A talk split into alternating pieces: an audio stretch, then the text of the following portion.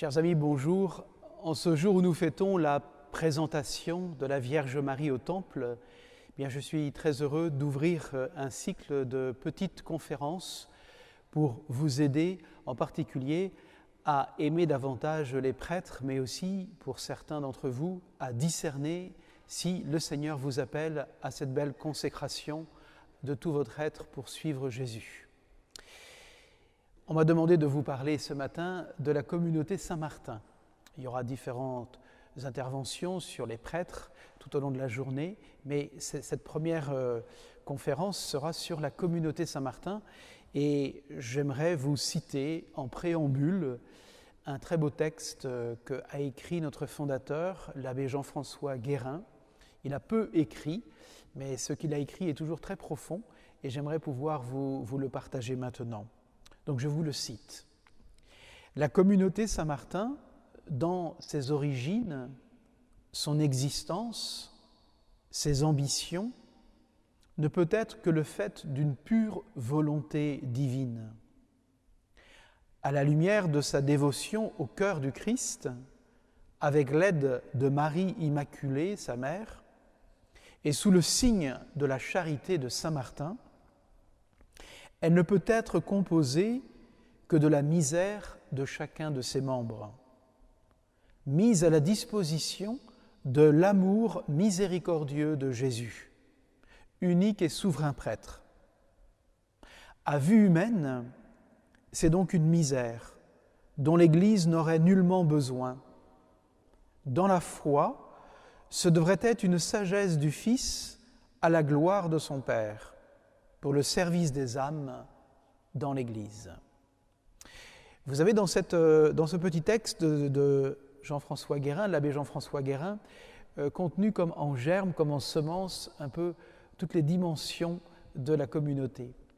Vous savez que la communauté est née en 1976 dans, euh, à Gênes, en Italie. L'abbé Jean-François Guérin est parti avec nos deux aînés, dont Jean-Marie et dont Gilles, pour fonder une, une petite expérience de, vie pour ces deux frères, deux jeunes, qui ne sentaient pas la vocation monastique, mais plutôt une vocation de prêtre séculier au, service donc de, la mission d'évangélisation, particulièrement dans les paroisses. L'accueil du cardinal Siri à Gênes, euh, et en particulier l'ouverture de son séminaire pour, que nos premiers aînés suivent les cours, a été une providence et une bénédiction pour nous tous. Nous avons euh, reçu un enseignement euh, extrêmement euh, solide et en même temps très ajourné, en particulier par le, le Concile Vatican II. Alors qu'est-ce que c'est que la communauté Saint-Martin aujourd'hui? Après plus de 40 ans d'existence, notre identité, c'est ecclésiale. Nous sommes une association de prêtres et de diacres, donc une association dite cléricale au sens technique du terme, de prêtres et de diacres vivant le, sacerdoce de Jésus, le sacerdoce ministériel ou apostolique ou hiérarchique, comme vous voulez, à la disposition des évêques, et nous le vivons selon un, critère de la vie, de vie communautaire. Alors je voudrais, pour comprendre un petit peu ce qu'est la communauté, euh, que nous comprenions d'abord que euh, ce que je viens de vous dire, cette définition un peu technique, canonique de, la communauté, elle, n'est pas née comme cela. C'est d'abord la vie. Notre fondateur a voulu, euh, dans le petit couvent Saint-François de Voltry, nous former de fait à une vie qui était une vie quasi monastique, en retrait du monde, et avec aussi une accentuation liturgique très inspiré en particulier de la liturgie bénédictine. Ce qui justifie par exemple que dans la cérémonie, nous, ayons un surplis ample et non pas le, surplis romain des prêtres séculiers. L'abbé Guérin avait à cœur donc de, nous donner dans cette formation une formation un peu en retrait du monde. Pourquoi? Est-ce par peur du monde? Est-ce par mépris du monde? Je crois ni l'un ni l'autre c'est vraiment parce qu'il avait le souci que pour être un prêtre aujourd'hui, au, service de la mission, avec tous les défis que représente cette mission aujourd'hui, défis anthropologiques, défis bien sûr liés à, l'écologie, mais même si à l'époque on en parlait un peu moins, défis bien évidemment sur l'identité du prêtre et sur la place de l'évangile dans la société, il fallait que les jeunes vivent une expérience de Jésus extrêmement forte, extrêmement puissante. Et pour cela, il fallait se mettre en retrait du monde vivent un retrait du monde pour pouvoir être totalement à l'écoute de ce que le Seigneur avait à nous dire, devenir le disciple de Jésus. Et pour cela, il fallait vivre un retrait pour être en fait, c'est pas simplement euh, sortir du monde, c'était plutôt entrer à l'intérieur de notre âme pour y goûter la saveur de l'Esprit Saint et y goûter euh, la, sagesse la, sagesse multiple de l'Évangile. Donc ce retrait se justifie par un désir d'enracinement. Enracinement dans la vie intérieure, c'est la raison pour laquelle notre premier patron, avant Saint Martin, c'est Saint Jean-Baptiste. Saint Jean-Baptiste, c'est le, prophète du désert. Il est parti dans le désert, non pas pour se séparer des hommes, mais pour montrer que euh, tout homme qui veut s'approcher de Dieu doit passer par une phase de dépouillement, de, désappropriation de lui-même, sortir de, la façon dont le monde, au, mauvais sens, au sens joannique, mais au mauvais sens du terme, le monde peut façonner un peu parfois notre pensée, sortir en fait de la, des schémas mondains pour entrer dans la lumière de la parole de Dieu pour être capable d'entendre le Baptiste nous dire Voici l'agneau de Dieu. Et ce voici, il est très important, il le montre du doigt. Euh, Jean-Baptiste, qui a formé ses premiers disciples, qui seront d'ailleurs les premiers apôtres hein, pour, pour, le, pour, dans, pour, le, Christ, va donc former intérieurement euh, les, apôtres de Jésus à l'école du désert. Une autre réalité, et là c'est vraiment l'autre saint patron c'est Saint Martin. Ce serait très riche d'en parler et très long. Saint Martin, c'est un, saint à la fois très connu, puisque c'est un des de noms, de noms de villages les plus répandus, et de chapelles et d'églises les plus répandues en France et presque en Europe. Mais Saint Martin, c'est aussi un saint qui est peu connu, euh, dans, je dirais, toute l'ampleur de, de, son être euh, dédié au Christ. Ce qui est marquant dans la vie de Saint Martin, le, fil rouge de la vie de Saint Martin, c'est sa charité.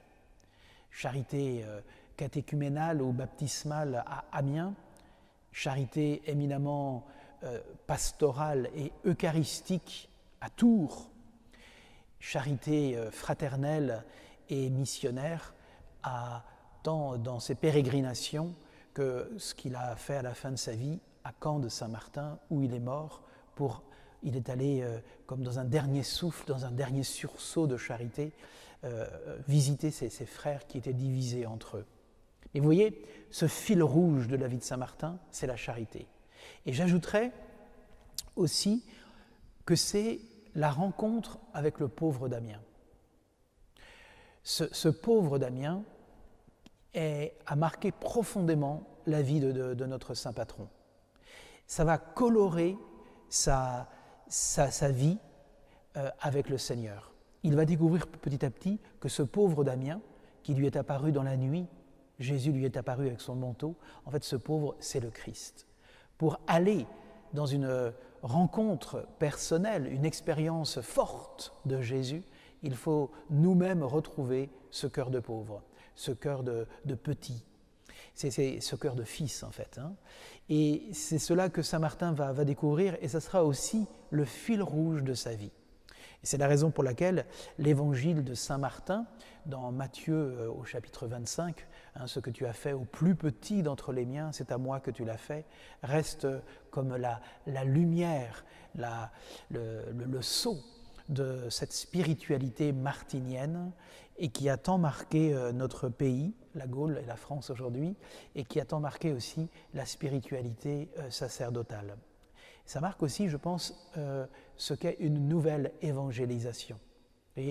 Martin, il a créé des, des, paroisses, les premières paroisses rurales détachées de la, cathèdre épiscopale qui était citadine. Il va créer ses premières paroisses et il va faire euh, de ces paroisses comme un, foyer, un foyer euh, fraternel, un foyer qui va, qui va rayonner l'évangile tout autour dans les, dans, les, campagnes. Et cela, ça reste un, un modèle très prégnant.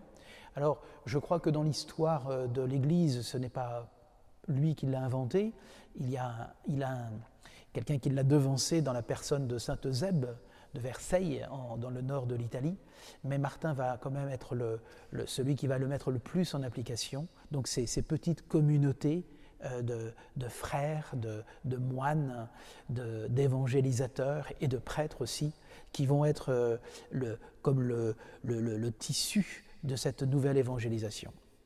C'est ce qui fait que pour la communauté Saint-Martin, un, des premiers dons qui nous est fait dans l'Église, c'est notre vie communautaire. Nous n'envoyons jamais les prêtres seuls, les prêtres sont envoyés à plusieurs euh, dans les missions que nous confient les évêques. Nous sommes des prêtres séculiers de vie communautaire. Le Concile Vatican II a, rappelé l'importance euh, de la vie communautaire hein, au, numéro 8 de Presbyterorum Ordinis, le décret sur les prêtres, la, vie et le ministère des prêtres. Mais, je crois que cela s'inscrit dans toute la grande tradition de l'Église. On pense par exemple à, tous les, chanoines réguliers, séculiers et même aux congrégations monastiques qui étaient missionnaires. Et nous-mêmes, nous nous inscrivons dans cette longue lignée euh, en vivant ce ministère en vie commune. Je suis heureux et, très heureux même de voir que la, plupart de nos évêques aujourd'hui en France souhaitent que les prêtres puissent vivre selon une forme qui leur est spécifique et euh, une certaine vie de fraternité au sein des presbytères. Parce que c'est vrai qu'aujourd'hui, vivre le ministère tout seul dans un presbytère au milieu d'une quarantaine, d'une soixantaine de communes, c'est certainement pas évident. Et j'ai beaucoup d'admiration d'ailleurs pour ceux qui le vivent. Alors nous, c'est, on est toujours envoyé à minimum trois, en général quatre, cinq, dans des petites communautés euh, paroissiales pour pouvoir euh, rayonner euh, l'Évangile avec les chrétiens qui nous sont confiés.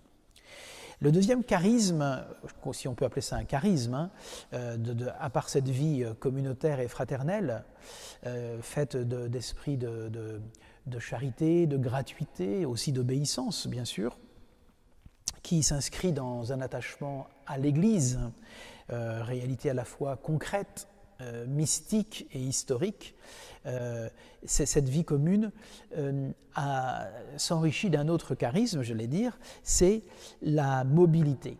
Nous sommes, les prêtres de Saint-Martin, disponibles pour la mission. Alors vous me direz, la mobilité, elle est la, vérité de tout prêtre. Tout prêtre, qu'il soit séculier euh, dans un diocèse ou qu'on soit de la communauté Saint-Martin, est appelé normalement à vivre cette mobilité et cette disponibilité aux mutations. Cependant, euh, pour nous, cela demande des adaptations sans équivalent, qui touchent à des dimensions considérables de la vie du prêtre et du diacre. Je pense par exemple quand un, frère de la communauté eh bien, change de diocèse, il change d'évêque, il change de presbytérium, il change de peuple, il change de climat, il change de terreau humain, il change de type de mission. Et je crois que euh, de tels déracinements rendent euh, plus nécessaire encore de puiser dans l'appartenance à la communauté un, élément de stabilité humaine. Raison pour laquelle le pape Benoît XVI, en 2010, a accordé ce privilège à la communauté de pouvoir incardiner, c'est-à-dire que les prêtres de la communauté sont rattachés à la communauté, et de façon à pouvoir trouver dans la communauté euh, l'association de prêtres une identité euh, pour pouvoir vivre ce qui est euh, leur sacerdoce. Cette appartenance à la communauté pourrait s'apparenter, elle a bien sûr des différences, avec l'appartenance à un presbytérium. Ce qu'il faut bien voir, c'est que cette mobilité des prêtres, qui sont appelés à passer de diocèse en diocèse, est voulue pour le bien commun de toute l'Église. Le décret sur les prêtres Presbyterorum Ordinis, au numéro 10, rappelait que tout prêtre est, par le, sacrement qu'il a reçu, par l'onction, qu'il le configure à Jésus-Christ euh, tête et époux et pasteur de son Église, fait que tout prêtre devient un bien commun de l'Église. Et donc tout prêtre appartient d'abord à l'Église universelle par la grâce de son sacerdoce. Et donc euh, cette mobilité euh, est un rappel que tout prêtre appartient à l'Église au sens euh, large et universel. Et ça demande donc de cultiver dans dans le cœur de chacun des frères, une culture de la disponibilité, une culture aussi de l'adaptation, un esprit de détachement. Certaines personnes aujourd'hui nous disent, mais vous voyez, ça correspond un peu à un trait de la société où aujourd'hui euh, on a beau naître dans une région ou dans un diocèse, euh, les, gens connaissent une plus grande mobilité.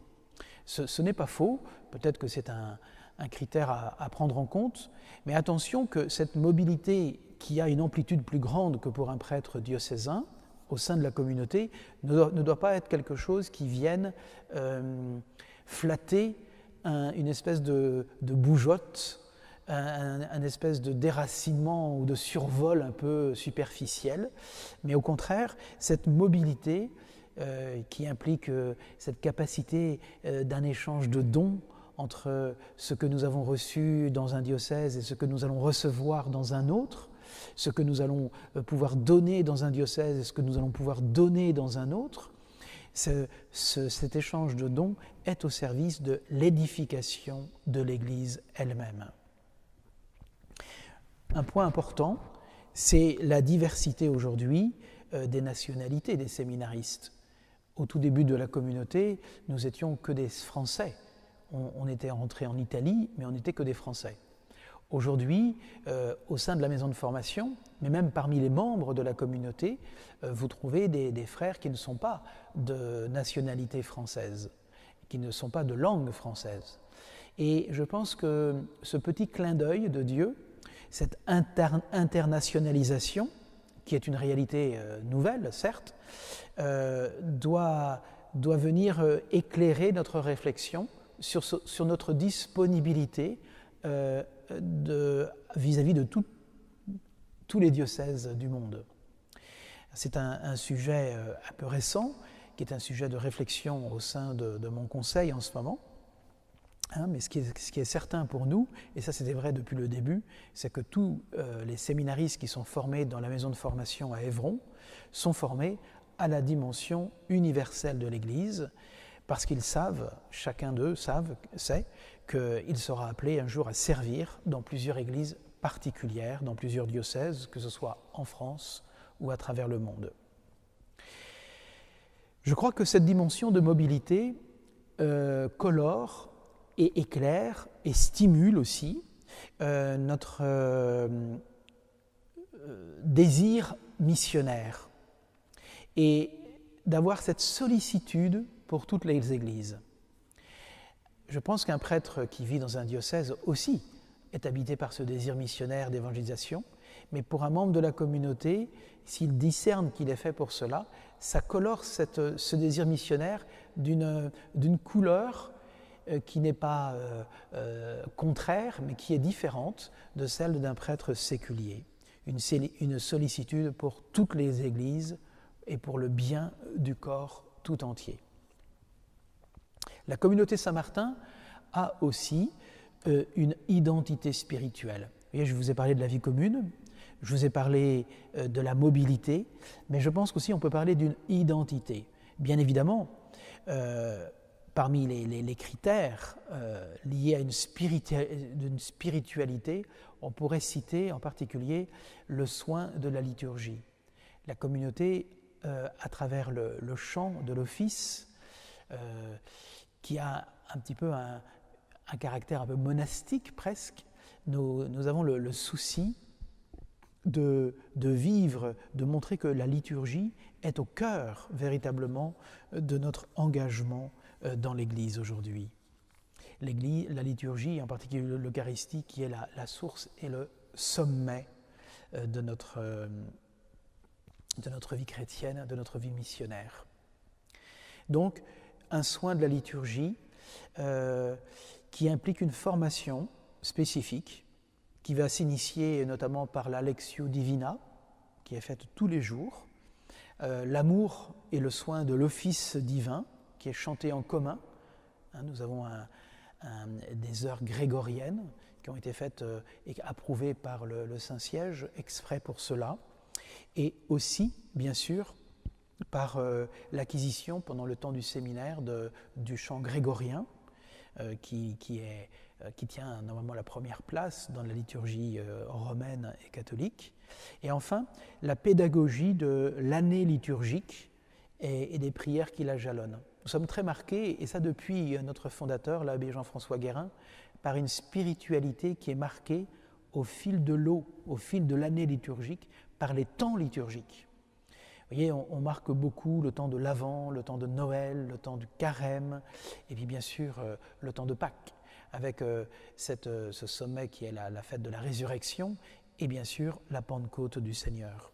Et puis vivre aussi le temps ordinaire de façon extraordinaire, de vivre ce temps simple, ce temps en ce temps de l'espérance, mais avec l'extraordinaire de la présence du Christ. Voilà. Donc une spiritualité euh, marquée, euh, tant dans la maison de formation que dans les communautés locales, donc dans le ministère, par une accentuation liturgique. Je, crois profondément que la liturgie est euh, un, point très important dans la nouvelle évangélisation je voudrais à ce sujet vous citer le pape François à propos de la liturgie, quand il disait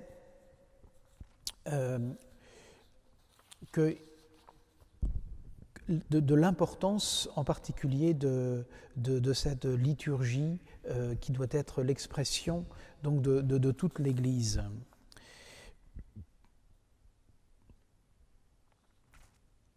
l'Église évangélise, c'est dans Evangelii Gaudium, la joie de l'Évangile au numéro 24, l'Église évangélise et s'évangélise elle-même par la beauté de la liturgie, laquelle est aussi célébration de l'activité évangélisatrice et source d'une impulsion renouvelée à se donner.